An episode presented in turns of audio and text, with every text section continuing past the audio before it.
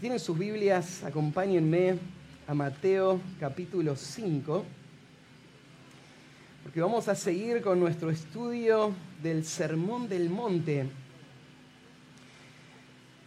Realmente el Señor está calando profundo en nuestras vidas a través de este sermón. Cada domingo cuando nos vamos, nos vamos eh, con una sensación de habernos sentido eh, confrontados con la palabra. Nos vamos desafiados a querer vivir una, una vida como la que el Señor está describiendo acá. A la vez nos damos cuenta de que esto no es posible sin el poder del Espíritu Santo que está obrando en nosotros. Así que por un lado vemos las grandes demandas y expectativas de Cristo y por otro lado venimos a Él y le decimos, Señor, hazlo en nosotros. Necesitamos de, de, tu gracia para que tú sigas transformándonos como iglesia. Estamos estudiando en el Sermón del Monte la primera sección donde Jesús está mostrando cómo se debería ver la vida de un discípulo, de alguien que dice ser parte de su reino. Y en resumen, lo que Jesús está mostrando es que un discípulo de Cristo se conoce porque él va a poder vivir eh, de acuerdo a una justicia que va mucho más allá que la que este mundo conoce. La justicia que vivimos, los que amamos a Cristo y seguimos a Cristo, es una justicia que nace de un corazón que fue transformado por el poder de Dios. Todos nacimos en este mundo perdidos, esclavos por nuestro pecado, pero cuando el Espíritu Santo obra en un corazón y trae convicción y nos deja ver la, persona de Cristo y nos abrazamos a la salvación, el Señor transforma nuestra vida y cambia los deseos de nuestro corazón y nos da el poder para poder vivir una vida de obediencia a Él, algo que el mundo nunca podría. Y todos los que estamos ahora dentro del reino hemos sido salvados, hemos sido eh, librados del poder del pecado. Así que ahora podemos vivir esa vida de, de una nueva ética, una nueva forma de vivir que está marcada por lo que Dios es y lo que Él demanda de, de nosotros. Así que Jesús está dando acá unos, algunos ejemplos de cómo se debería ver en, en, el día a día, cómo se ve un creyente. Y acá lo tenemos. Lo tenemos no de una forma completa, porque hay mucho más en la vida cristiana, pero al menos en seis ejemplos podemos tener un cuadro de cómo el creyente está viviendo una vida sincera, una vida marcada por la santificación, una vida marcada por un amor real y genuino que se va a mostrar en todo lo que él hace. Así que hoy vamos a ver el quinto ejemplo. Y estamos en el, en el capítulo 5 y en el versículo 38. Los dos que nos quedan tienen algo en común. Y ustedes ven que están unidos. Eh, hoy vamos a solo estudiar del 38 al 42, pero en tu Biblia sigue el mismo título hasta el final, hasta el 48. Están unidos porque los dos tienen que ver con cómo un creyente verdadero actúa cuando lo maltratan. Y vamos a estudiar este tema en dos partes. Hoy vamos a ver el, primer tema, la semana que viene lo vamos a completar. El tema que hoy vamos a, a estudiar tiene que ver con algo que es muy, muy relevante para todos nosotros en el momento en el que estamos viviendo. Nosotros vivimos en una sociedad que, grita por justicia. Todo el tiempo lo vemos, ¿no? Prendemos nuestra tele y vemos un crimen eh, y lo que los familiares van a decir, lo único que queremos es que se haga justicia.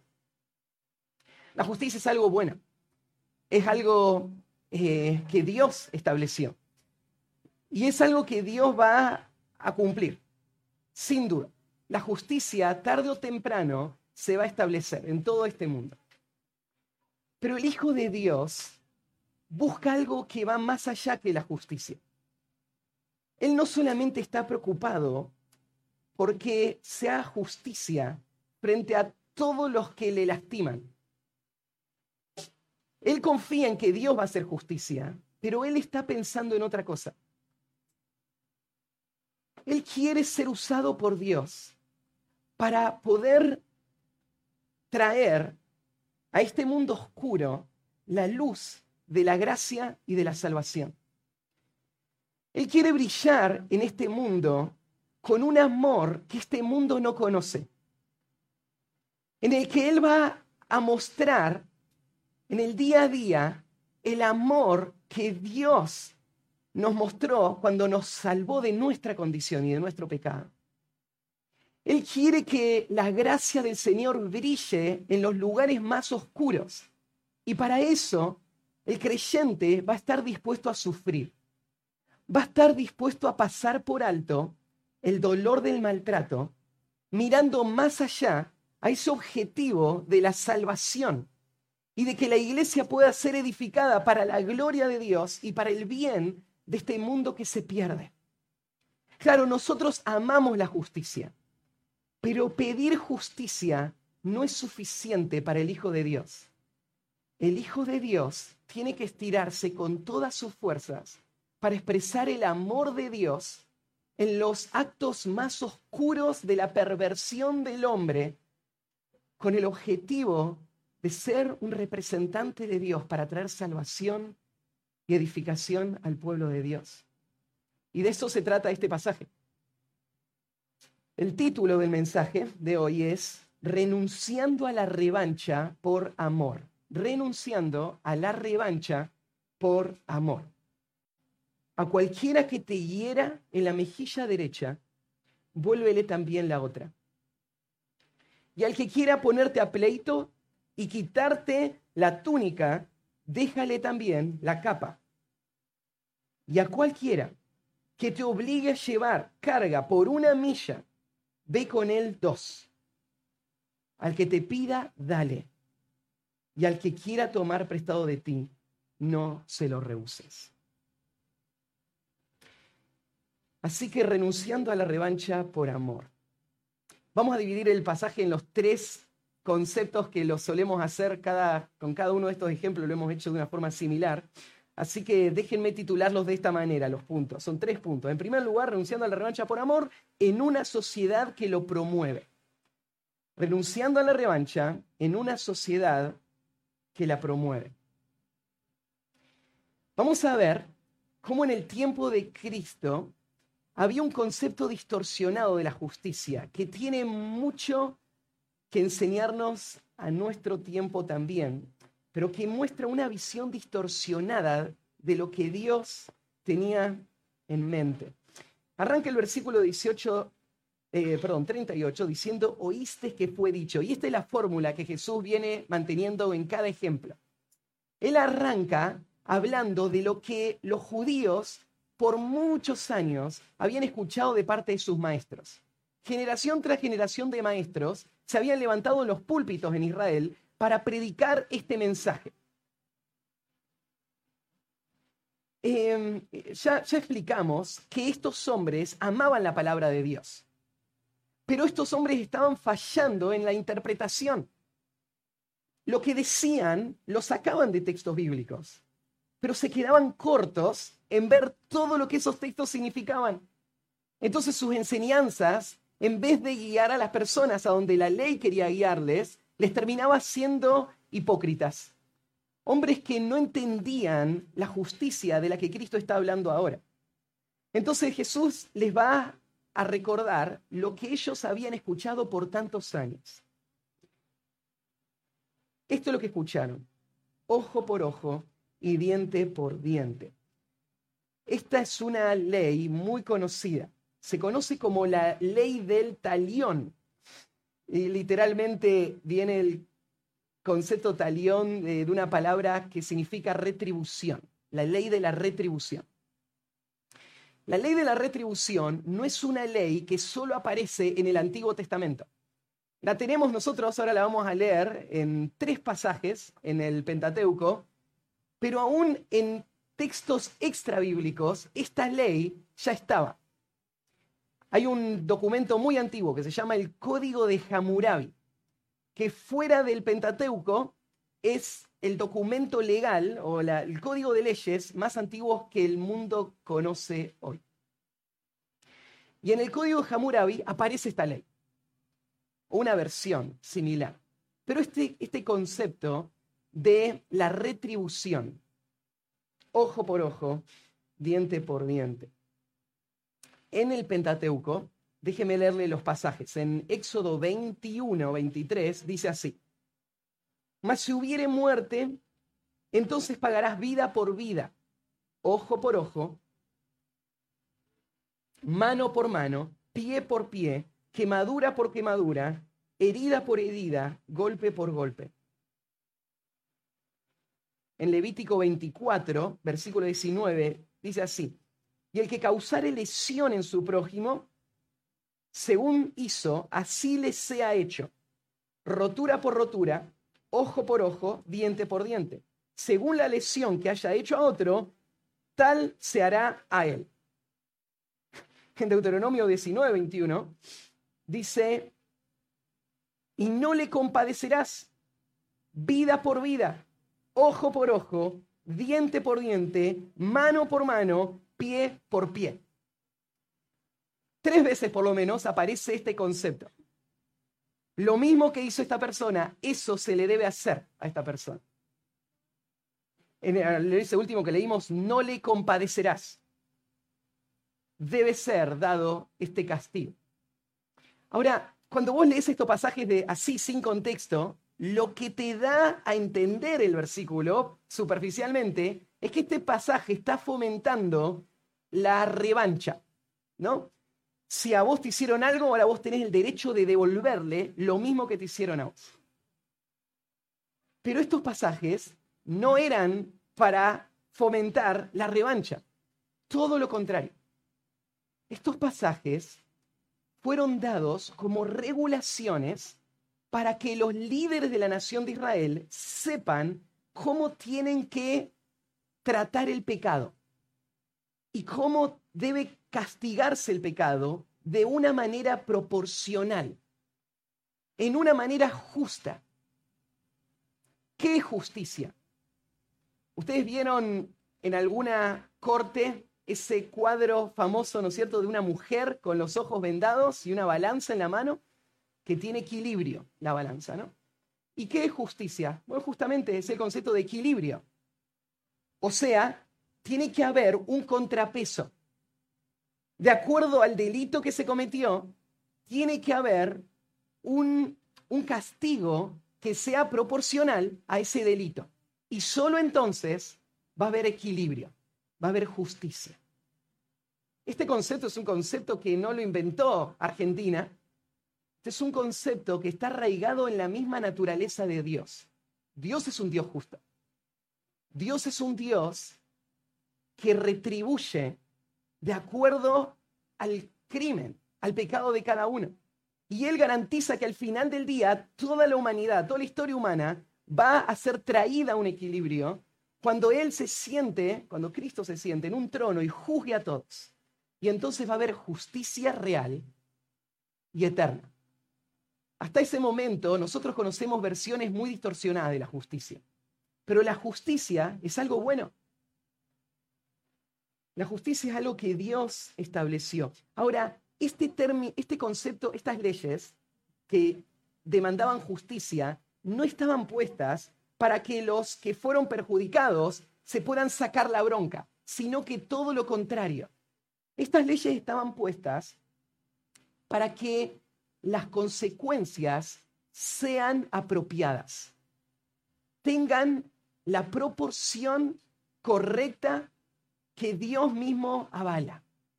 Eran herramientas para los jueces que necesitan establecer esta justicia y determinar lo que cada uno merece. Entonces estas leyes le daban detalles a estos jueces de cómo hacerlo. A la misma vez, estas leyes lo que hacían era frenar un impulso que todos nosotros tenemos. Mira, desde que somos muy pequeños, todos nosotros reaccionamos cuando nos maltratan, ¿no?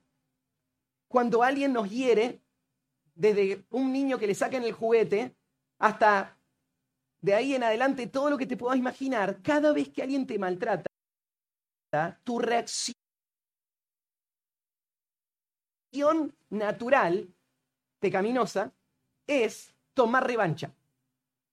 Pero tu corazón malo no tiene en mente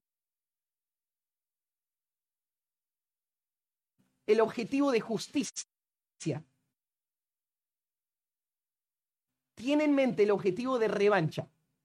Por lo tanto, usualmente vos vas a tender a dar un pago mucho mayor que el delito que se cometió. Entonces un niño le sacan el juguete y le agarra un palo y se lo parte por la cabeza al, al hermanito, ¿no es cierto? Pues sí, pero no es proporcional, ¿no? Es que acá la proporción no le importa. A él le importa la revancha. Esta ley fue puesta por Dios para refrenar eso que está en el corazón de todos nosotros. Si no estarían estas leyes, imagínense que en nuestra sociedad no habría leyes que regulen las penas que cada delito merece. Y cada persona reaccione a lo que le hacen con su enojo y haga lo que quiera hacer. ¿Dónde termina esta sociedad? O sea, cada uno va a hacer algo cada vez mayor sobre el otro hasta que terminemos todos destruidos, ¿no? Porque no sé, venís en la ruta y no te diste cuenta y te le cruzaste un poquito fuerte al que estaba delante y entonces él te frena adelante, se baja, te saca del auto, te agarra las piñas. Tú decís, pero ¿cómo, ¿cómo funciona la justicia? La justicia funciona en base a la proporción. Y estas leyes fueron puestas para esto. Pero a la misma vez, aunque estaban estas leyes de proporción, el Antiguo Testamento también advierte en cuanto a la revancha. Y el Antiguo Testamento condena la revancha. Les voy a leer algunos textos. En Levítico 19.8 dice así, no te vengarás, ni guardarás rencor a los hijos de tu pueblo, si no amarás a tu prójimo como a ti mismo, yo Jehová. No te vengarás. Proverbios 20:22, no digas yo me vengaré, espera a Jehová y él te salvará. Proverbios 24, 29. No digas, como me hizo, así le haré. Daré el pago al hombre según su obra. Job 31, 29. Job como rindiendo cuentas dice, si me alegré en el quebrantamiento del que me aborrecía y me regocijé cuando le hallé, lo halló el mal, ni aún entregué al pecado mi lengua, pidiendo maldición para su alma. Job está dando cuenta y está diciendo, yo mismo no tomé el asunto en mis manos, nunca cuando me hirieron, ni siquiera con mi boca hablé mal de la persona que me estaba lastimando. Este es un hombre íntegro. Este es un gran ejemplo en el Antiguo Testamento. Pero todo el Antiguo Testamento nos muestra que la revancha, en todos sus casos, es un pecado. Entonces, estas leyes fueron puestas para que los jueces administraran la justicia para la nación. Cuando un israelita eh, sufría el agravio de otro, lo que él hacía no era, ah, me sacaron un ojo, le voy a sacar el ojo a mi al otro. Lo que él hacía era ir a un juez. El juez evaluaba la situación, tenía la ley que le guiaba y decía, ojo por ojo, diente por diente. No miraba, el juez no tenía compasión, sino que le establecía la justicia y era regulado por las escrituras. La justicia es algo bueno. Cuando Jesús dice, ustedes escucharon que esto se dijo, no es que Jesús está diciendo que esto está mal. La justicia es algo bueno. Dios es justo. No hay ninguna virtud en dejar al delincuente sin castigo. No es una muestra de compasión y misericordia de parte del juez o del gobierno que tiene la responsabilidad de dar ese castigo. Dios lo estableció y Dios le dio al gobierno la autoridad para regular estos aspectos de justicia. Entonces ¿y qué tiene de malo entonces lo que enseñaban los fariseos? Los fariseos enseñaban este principio. Se paraban en el púlpito y le predicaban a la gente, ojo por ojo, diente por diente. ¿Y qué, qué tenía de malo esto? Bueno, el problema es que se quedaba corto de la intención de la ley. Porque lo que fomentaba en el corazón del pueblo, de la nación, era esto, un deseo de justicia y un reclamo por justicia. El sentir el derecho de que yo tengo que ir a los magistrados y presionarlos para que se me haga justicia. Pero Jesús le va a mostrar que había una intención más allá en estas leyes. Que la intención de estas leyes tenía que ver no solamente con el celo por la justicia, sino por el amor a otros. Que no niega la justicia, pero que busca como objetivo algo que va más allá que la justicia. Y entonces Jesús va a confrontar esta actitud. ¿Sos tentado vos a tener esta actitud? Cuando vos sos herido, cuando vos sos maltratado, a pensar, Dios tiene que hacerme justicia en esto. Bueno, Cristo va a confrontar nuestros pensamientos también. Yo imagino cuando Cristo diga las próximas palabras en la multitud, va a haber un silencio tremendo, porque ellos nunca escucharon a nadie hablarle de esta manera. Nunca entendieron las escrituras de esta manera. Jesús va a confrontar el problema real. Mira, el problema real no es que alguien te trató mal. ¿Sabes cuál es el problema real? El problema real es que hay tanto orgullo en tu corazón y tanto egoísmo en tu corazón que no te importa a vos esa persona. Lo único que te importa es que tus intereses no sean afectados.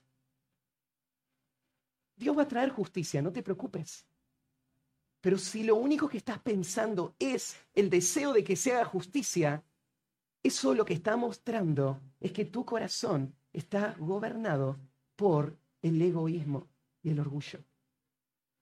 Y así que Jesús va a ir al foco del problema y va a decir su ley. Y va a dar el principio. Recuerden, Jesús no está contradiciendo el Antiguo Testamento, solamente está mostrando toda la extensión. Así que, segundo punto en el estudio. Primero, dijimos renunciando a la revancha por amor en una sociedad que la promueve a la revancha. En segundo lugar, renunciando a la revancha por amor en sujeción a la ley de nuestro rey. En sujeción a la ley de nuestro rey. Vamos a renunciar a la revancha por amor porque nosotros tenemos un rey y nos sujetamos a él. Somos parte de un reino en donde funciona así. Así que Jesús va a decir estas palabras tan contundentes. Pero yo os digo, no resistáis al que es malo. Ese es el principio, es absoluto, es atemporal, es para nuestro tiempo y es suficiente para nosotros. ¿Qué dice Jesús? No resistan al mal. Ahora necesitamos pensar esto un poquito, porque esa expresión se ha usado para las conclusiones más absurdas que podrías imaginar. Hay personas que dicen que lo que significa este texto, no resistáis al malo, es que una persona no puede defenderse o defender a su familia o defender a su nación cuando alguien quiere venir a matarlo o sacarle sus cosas. Esto no es lo que Jesús está diciendo. Cuando Jesús está diciendo, no resistáis al malo, Jesús no está diciendo que no tendría que haber policías en el mundo. Porque eso es lo que es un policía, ¿no? Resiste a los malos.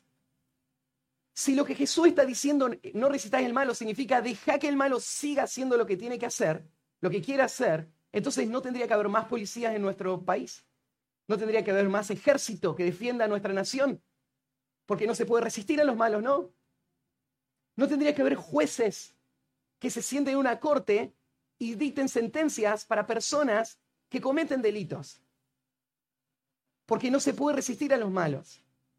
Y con lo absurdo que eso parece, no sé si ustedes lo notan, pero hay ideologías en nuestro país que tienden en esa dirección, que quieren menos policías, menos ejércitos, menos leyes, pensando que la solución para que haya menos gente en las cárceles es que haya menos presión contra los delincuentes.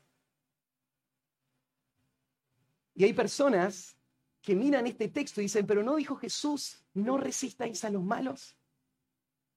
¿No son malos porque los resistimos y si los dejáramos de resistir se volverían buenos? De ninguna manera. Este pasaje no es una defensa del pacifismo. Em, no es una promoción de que no haya leyes ni penas. Este pasaje, en el contexto, podemos ver cómo Jesús está hablando a personas que están demostrando el egoísmo y el orgullo de su corazón en esa búsqueda de revancha. Jesús no está anulando los conceptos de justicia, como otros pasajes claramente los señalan. Entonces, cuando Jesús dice no resistáis al malo, ¿qué significa? Em, la palabra resistir acá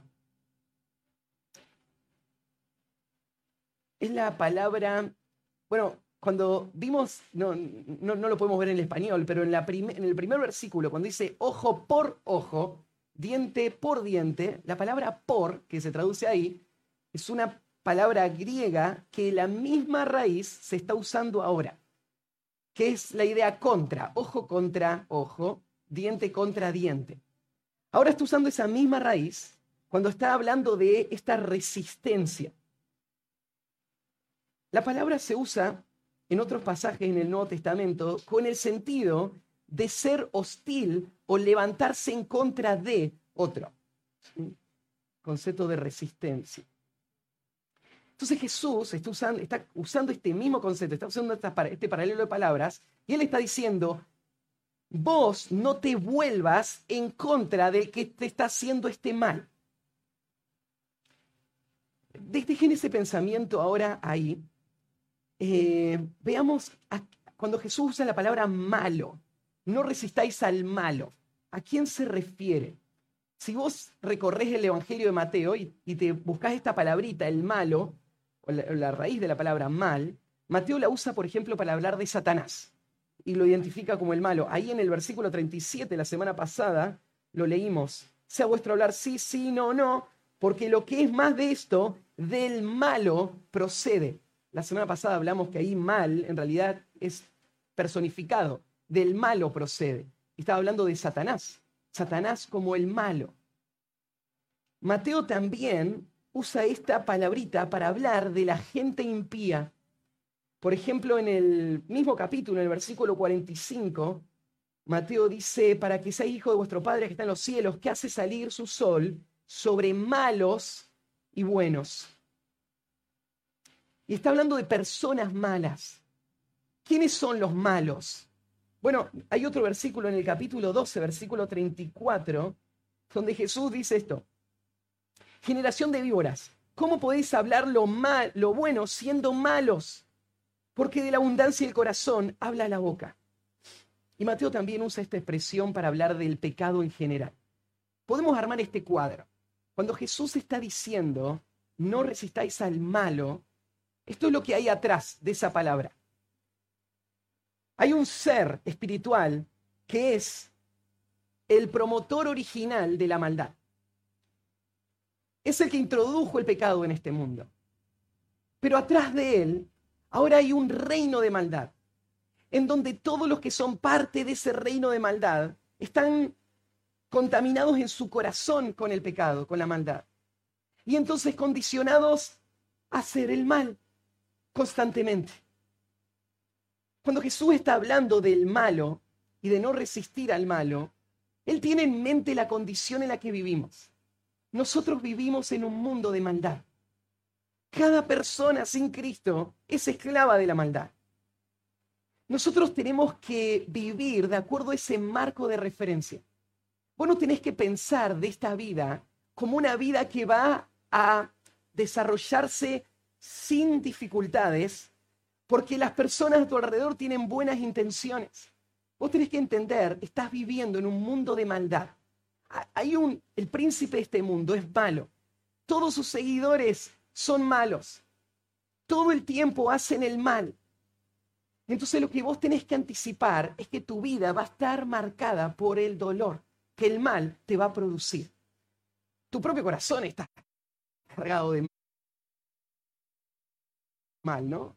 Aunque has sido perdonado y salvado por gracia, todavía el pecado mora en vos. Entonces Jesús está anticipando una realidad permanente con la que vamos a tener que lidiar.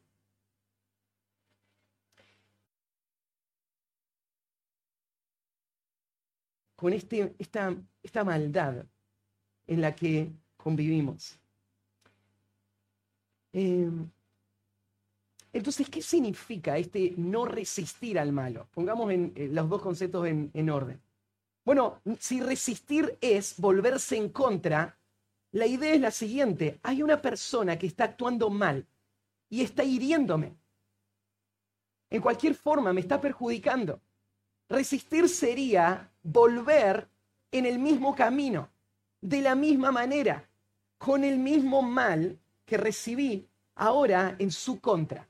Es ese anti del que estábamos hablando. Ojo por ojo. Ahora, maldad, no por maldad. Cuando Jesús dice no resistáis al malo, no está diciendo que no hay consecuencias por el, el mal que personas hacen. No está diciendo que el creyente tiene que pensar que Dios avala que no haya castigos para el pecado. Lo que Jesús está haciendo es atacando esta actitud de revancha. Es yo fui maltratado, ahora yo voy a volver en contra de la persona de la misma manera que él vino en mi contra, con el mismo mal. Más bien, este pasaje, si lo terminamos de estudiar, ahora lo vamos a mirar, Jesús no está diciendo que tenemos que ser indiferentes al mal de la persona. No, no, tenemos que actuar cuando alguien actúa mal contra nosotros. Pero ¿de qué manera? No con mal, sino con el bien. Nosotros no somos indiferentes al mal, pero lo que no hacemos es resistir al malo. O sea, resistir significaría volvernos en contra del malo con el mismo mal que hemos recibido de parte suya. Ahora, em, en la vida práctica, lo que Jesús está haciendo no es anulando el concepto de justicia. Él está llamando a todos los creyentes a confiar en un Dios justo, que va a dar a cada uno conforme a sus obras, y no tomar en sus propias manos el intento de establecer esa justicia. No volver en contra de aquel que le está maltratando con el mismo mal que ha recibido, sino todo lo contrario. Confiando en un Dios justo, el dedicarse a hacer el bien, lo cual va a representar el carácter de Dios y va a obrar para la salvación de esta persona a quien amo. ¿Qué es lo más importante? ¿Proteger tus intereses o salvar un alma? ¿Qué es lo más importante? Proteger tu reputación, proteger tus bienes, proteger tus deseos o edificar a tu hermano. Lo que está diciendo Jesús es, yo les digo que esto es lo que tiene que haber en su corazón. Lo que debe controlar el corazón del creyente es una disposición a entregar la causa a Cristo para que Él sea el que establezca la justicia y más bien yo buscar con todas mis fuerzas el bien de mi prójimo, aún de los que más profundamente me han herido. Es lo que dice el Salmo 37, 5. Encomienda a Jehová tu camino y confía en Él, y Él hará. exhibirá tu justicia como la luz y tu derecho como el mediodía. Guarda silencio ante Jehová y espera en él. No te alteres con motivo del que prospera en su camino, por el hombre que hace maldades. Deja la ira y desecha el enojo. No te excites en manera alguna a hacer lo malo. Confía en el Señor. No te preocupes por la justicia. No reclame justicia. No trates de imponer vos la justicia. Confía en el Señor y hace el bien. Eso es lo que hace un hijo de Dios. Ahora, una persona sin Cristo no puede vivir esta realidad.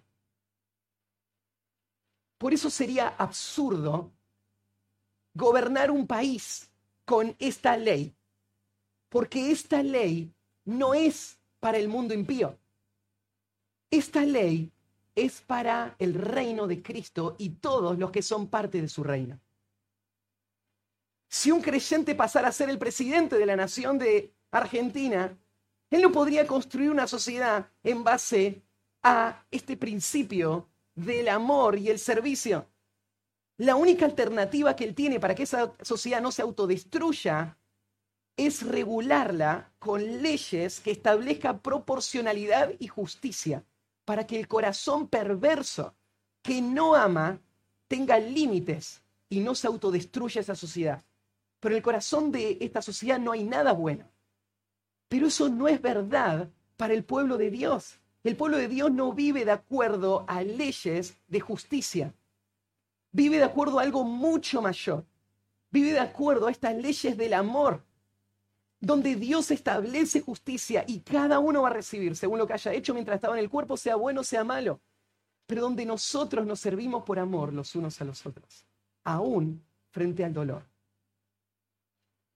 Entonces, nosotros renunciamos a la revancha por amor en sujeción a la ley de nuestro rey. Tercer principio, renunciando a la revancha por amor en una actitud de servicio humilde, en una actitud de servicio humilde. Que estos, estos ejemplos no son comprensivos, no, no abarcan todo, pero son suficientes para que entiendas lo que Jesús te está pidiendo a vos y a mí como hijos de Dios. Em, así que vamos a verlos uno por uno, son cuatro. No resistáis al mal, lo vimos recién. Primer principio. Antes, a cualquiera que te hiera en la mejilla derecha, vuélvele también la otra. El cuadro es muy gráfico, en el mundo antiguo, igual que en nuestro tiempo, la mayoría de las personas eran diestras. Para poder pegarle a alguien en la mejilla derecha, el golpe tendría que haber sido en una forma de revés. Esa clase de golpe es un golpe que estaría caracterizado en el mundo antiguo como una forma de insulto o deshonra a una persona. No es solamente el golpe, es más que el golpe. Es una humillación relacionada con un golpe. Lo que Jesús está imaginando es una persona que sin vos esperarlo aparece, ¿no es cierto? Y de la nada viene y te da un golpe de los más humillantes. Una persona, cualquiera de nosotros, tendría el instinto inmediato a reaccionar a ir en contra de esta persona que está actuando de una forma tan injusta. ¿Qué hice yo para que me peguen? Y en buscar, ¿no es cierto?, revancha sobre eso. Y entonces Jesús arma la, situación ahí y le, te da esta instrucción. Eh, ahí, eh, cuando te, te, digo algo más, cuando Jesús dice a cualquiera que te hiera, Jesús no está planteándolo como una posibilidad, sino como un hecho. para los estudiantes de griego el verbo no está en subjuntivo, sino está en futuro indicativo. Cuando esto pase, cuando te hieran. O sea, Jesús da a entender, esto va a pasar. Personas hieren. Es algo común, cotidiano, parte de este mundo caído. Cuando esto pase, entonces, vuélvele también la otra. Fíjate el extremo al que Jesús está llevando esto. No solamente le está diciendo que no le devuelva el golpe, sino que se quede en una posición vulnerable frente a esta persona que le acaba de golpear y que podría seguir golpeándolo.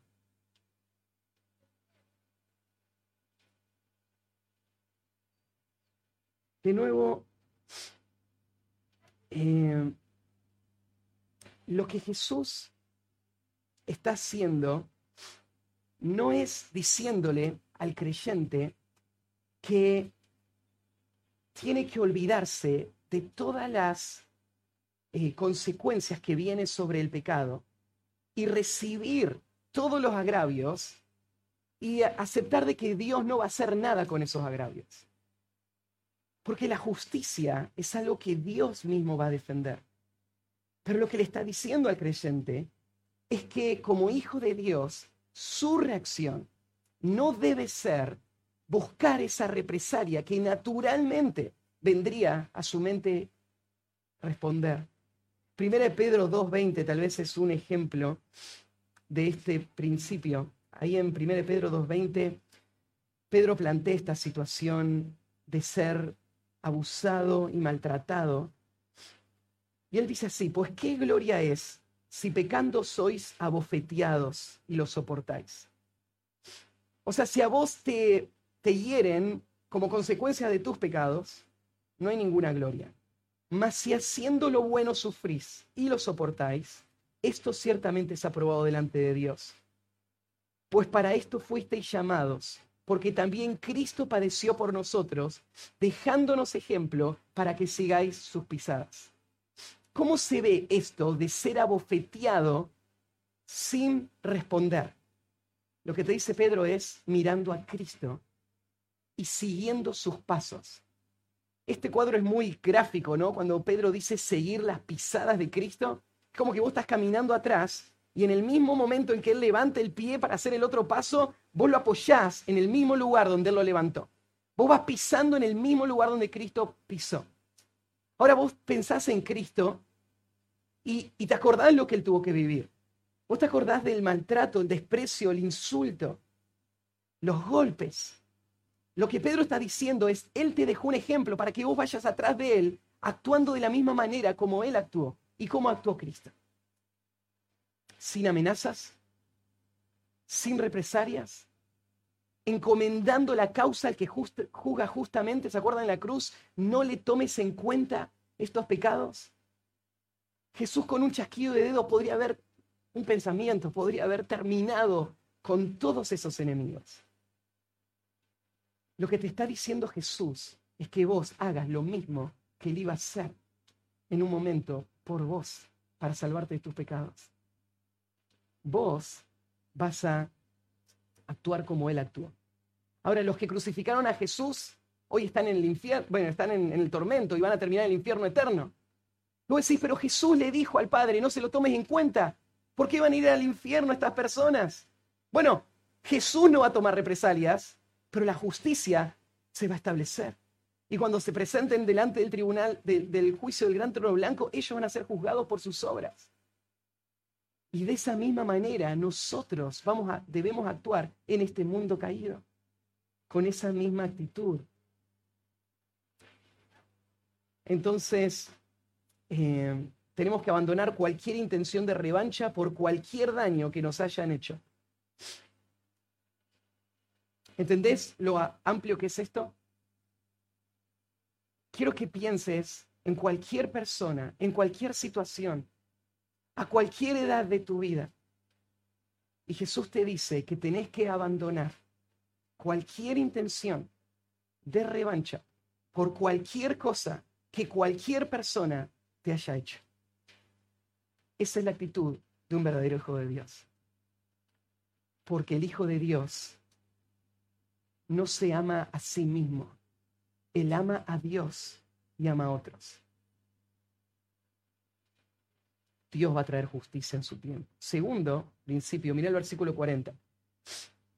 Segundo ejemplo. Y aquel que quiera ponerte a pleito y quitarte la túnica, déjale también la capa.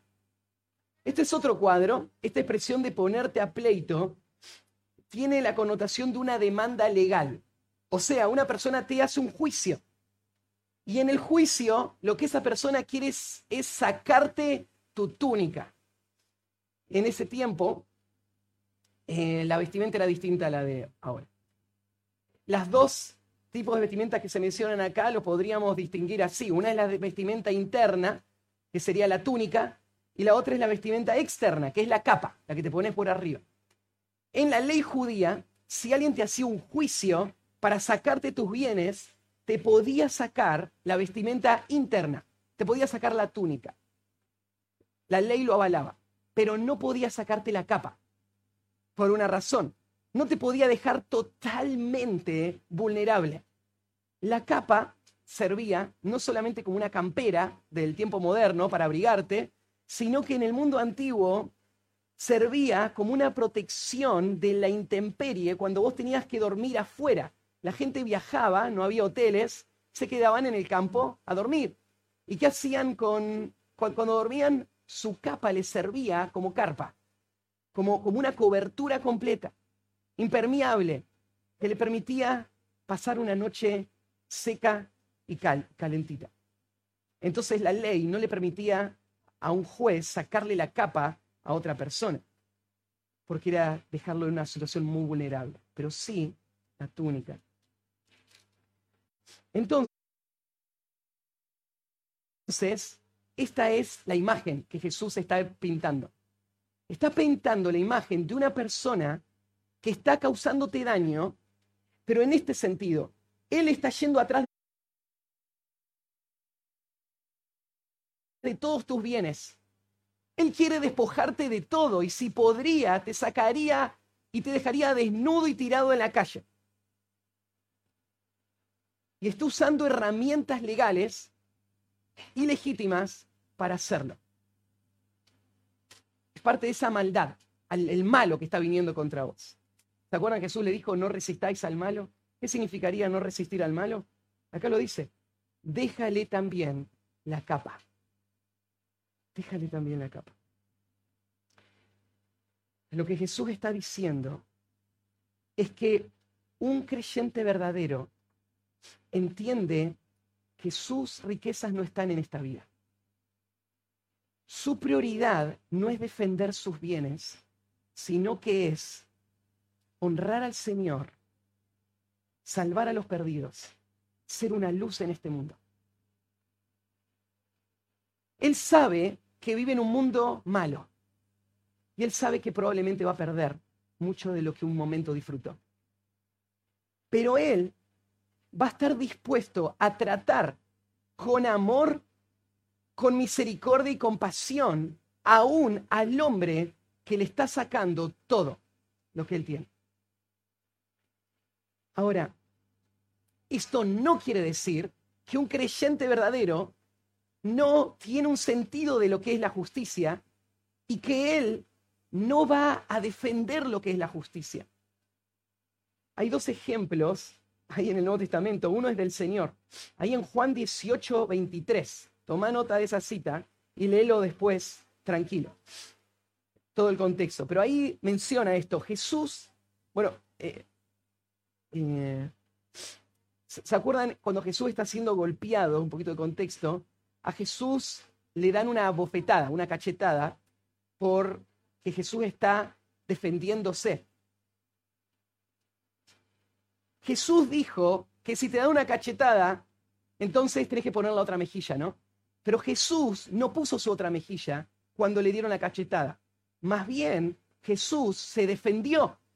Mira lo que dice en el versículo 23. Jesús le respondió, si ha hablado mal, testifica en qué está mal. Y si bien, ¿por qué me golpeas?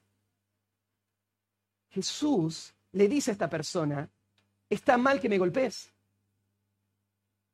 y cuestiona a esta persona por esta injusticia que se está haciendo. Pero lo que Jesús no va a hacer es hacer caer fuego del cielo y consumir a la persona. O, esa mano que le acaba de pegar que se vuelva leprosa instantáneamente, le acaba de pegar al Hijo de Dios. No, no hay mayor blasfemia que esta, ¿no? Pero Jesús no toma ninguna represalia, pero sí defiende la justicia. ¿Por qué defiende la justicia? ¿Porque no quiere que le peguen? No, Jesús está dispuesto a que le peguen. Él está dispuesto a ir a la cruz, él va a ir a la cruz. Pero él ama la justicia. Y por amor a la justicia, él defiende la justicia. ¿Por qué me pegás? No estuvo, mal. Él los está exponiendo en el pecado que ellos están haciendo. Lo mismo pasó ahí en Hechos 16, 37 al 40, con eh, Pablo y Silas, cuando son apresados y después los quieren liberar. Y Pablo dice, pero, pero no, no, yo soy ciudadano romano y ustedes me pusieron preso injustamente. Así que ahora yo no me voy de acá hasta que no vengan y me liberen ustedes mismos. Porque lo que hicieron estuvo mal. Pues sí, pero no tiene que resistir al malo. Lo están tratando mal, bueno, que se le aguante.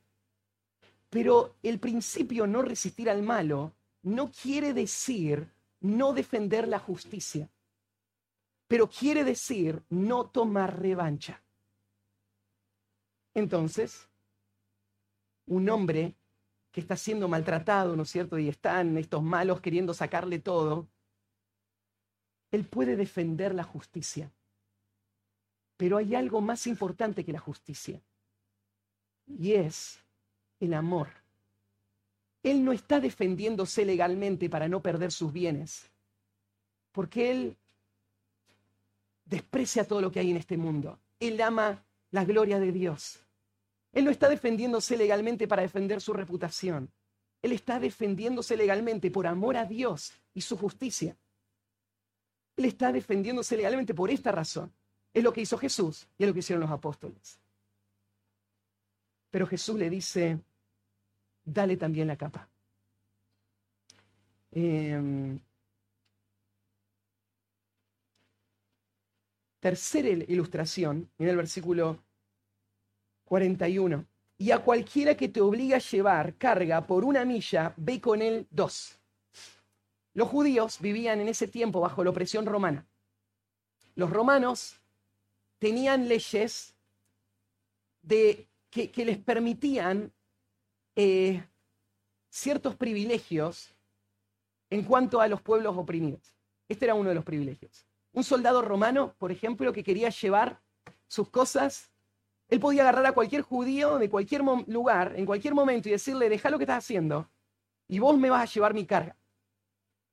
Pero para regular esto y que esto no se vuelva algo excesivo, la ley era que solamente lo podía llevar por mil pasos. Mil pasos. Entonces, no, una milla, no, no, iban a medir con una regla, pero eran mil pasos que la persona podía ir. Iban haciendo pan queso más, tratando de los pasos a correr. Ahora imagínate un judío que tiene un valor tan grande por su libertad, su, imagen, ¿no es cierto? Que él es la cúspide de la civilización, ¿no es cierto? el favorecido de Dios, ser humillado de esta manera. Los judíos odiaban a los romanos. Cada vez que un soldado romano le decía esto a un judío era una razón más para odiar. Ahora Jesús va a hacer lo inimaginable. Le va a decir al judío lo siguiente la próxima vez que pase que alguien, un malo, te está oprimiendo, y este es el contexto, la nación legalmente está demandando algo de vos que es injusto.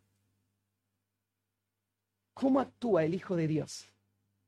¿Cómo actúa el Hijo de Dios cuando su país le pone impuestos que son injustos? Cuando su país le pide que haga cosas que son injustas, que tienden, ¿no es cierto?, a despojar al, al, individuo de sus bienes y de sus derechos y concentrar el poder y las riquezas en personas que están manipulando y destruyendo. ¿Qué hace el creyente en un, bajo un gobierno injusto que le obliga a hacer lo que es injusto? ¿Se levanta a defender su derecho? ¿Quién sos vos para obligarme que lleve tu carga? Esa es tu mochila, llévala vos. Y si no te gusta, buscate otro judío. ¿Qué le dice Jesús? Levanta la carga y llévasela dos millas. Camina con él todo lo que él te pidió y seguí avanzando el doble de lo que Él te pidió. ¿Cuál es la intención atrás de esto? Jesús está diciendo, hay algo más importante que tu comodidad. Hay algo más importante que tus intereses. Y es mi gloria. No te imaginas lo que iba a pasar después de esas dos millas, ¿no? Ese romano se iba a rascar la cabeza y iba a decir, ¿qué le pasa a este judío? ¿Qué le pasa a esta persona acá? Que no le importa que lo maltraten, que no está pensando en todo lo que tenía para hacer y está dispuesto a servirme. Más allá de lo que era justo, de lo que la ley me permitía. Y lo que está viendo Cristo es el principio del cual partió el sermón del monte, ¿no? Que es ustedes son la luz y la sal de este mundo. Eso es lo que tenemos que ser. No tenemos que ser revolucionarios sociales en nuestro país. Lo que tenemos que hacer es mostrar sujeción bajo un gobierno injusto, malo, que nos maltrata, que no busca nuestros intereses, pero a quienes queremos ganar para Cristo. La cuarta ilustración aparece en el versículo 42. Tiene dos partes, pero es una sola. Y dice, al que te pida, dale. Y al que quiera tomar de ti prestado, no se lo rehuses. Y acá Jesús está llegando al corazón del asunto.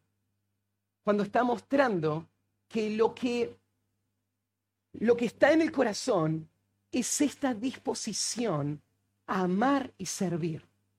Yo no estoy buscando mis propios intereses. Yo estoy dispuesto a perder para poder cumplir la misión que el Señor me dio, para glorificar a Dios, para llevar el Evangelio, por amor a otros. Yo voy a hacer lo que sea necesario. Y acá toca una fibra muy sensible y son nuestras posesiones, nuestro dinero, nuestros recursos. ¿Cómo actúa un creyente con sus recursos? Bueno, hay dos principios acá, que van, dos conceptos que van eh, asociados. Uno tiene que ver con la generosidad, el otro tiene que ver con los préstamos. ¿sí? Veamos el de la generosidad. Al que te pida, dale.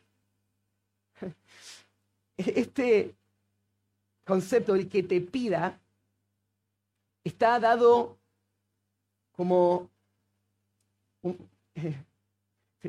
tiene, tiene, el sentido de una acción continua. No quiero confundirlos con detalles técnicos. Tiene el sentido de una acción continua. O sea, lo podríamos leer de esta manera. El que te pide todo el tiempo. ¿Sí?